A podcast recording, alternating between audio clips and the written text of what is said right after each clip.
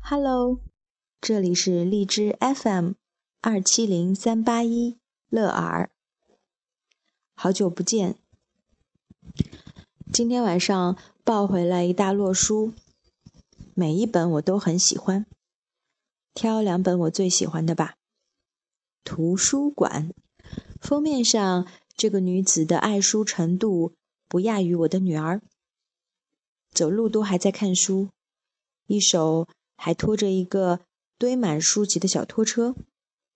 让我们来看一看，他和书有着怎样的故事吧。伊丽莎白·布朗来到这个世界上，呱呱坠地，从天而降。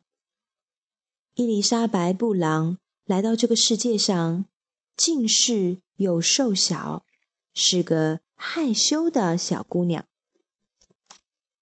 他不喜欢洋娃娃，他不喜欢轮滑，他很小就喜欢抱着书，读了一本又一本，速度快得惊人。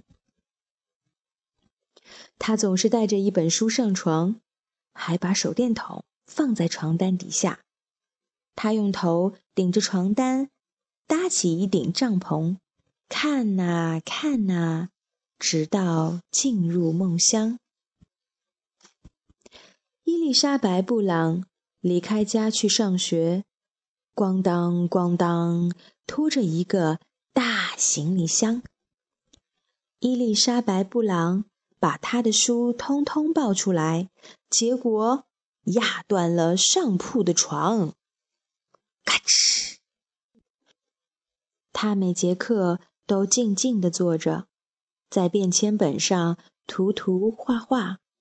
他幻想着参加读书盛会，脑海中浮想翩翩。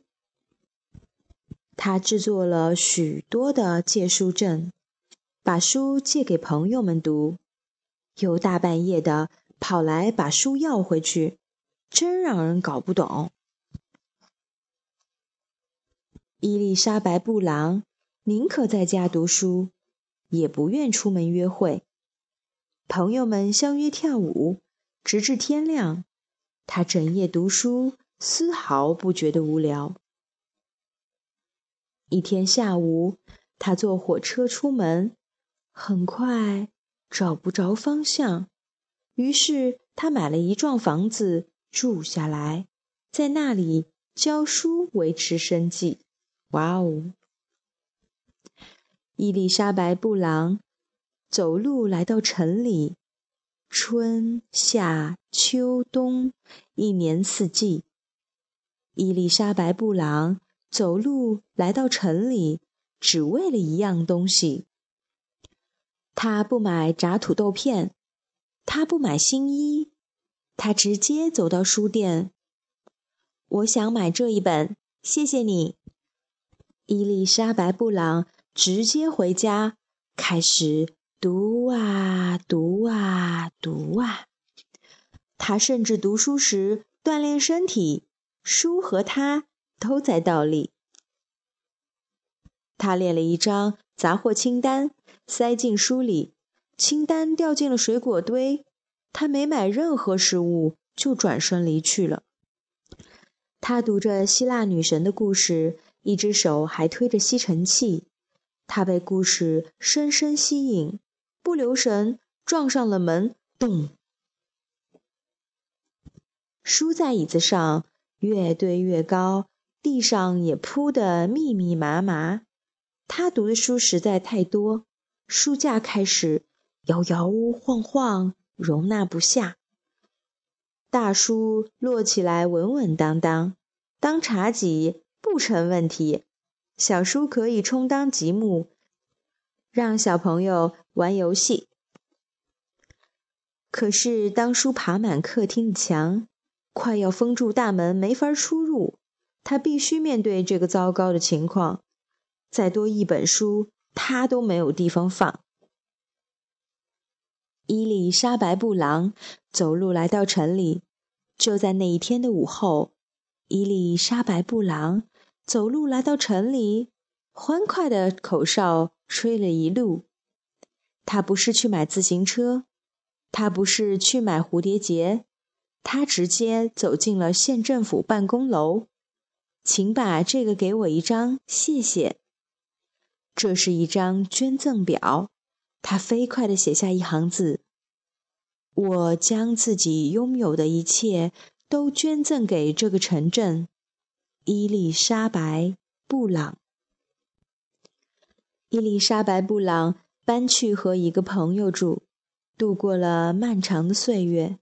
他们一起去图书馆，一天又一天，翻开喜欢的书，一页又一页。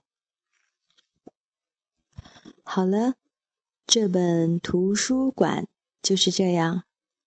听起来，它好像和我们认识的图书馆不太一样。这座图书馆有着非常强大的精神力量。它就是伊丽莎白·布朗，一颗热爱读书的心。我相信有这样爱书如命的人，而且我也相信，这世界上任何一件事情都可能是某个地方、某个人心头所好。比如说，午夜的时分，看看烧脑的电影，或者听听音乐；深夜窝在被窝里，只露出脑袋，疯狂的沉迷于游戏。那么你呢？你最喜欢做的事情是什么？当时光流动。某些时候，你不必太忙碌，也没有什么太多想法的时候，你会选择让自己做什么呢？好了，这个故事就是这样，一会儿见吧。我以为要时常的用心良苦。你总会对我多点在乎。我以为虽然爱情已成往事，千言万语说出来可以互相安抚。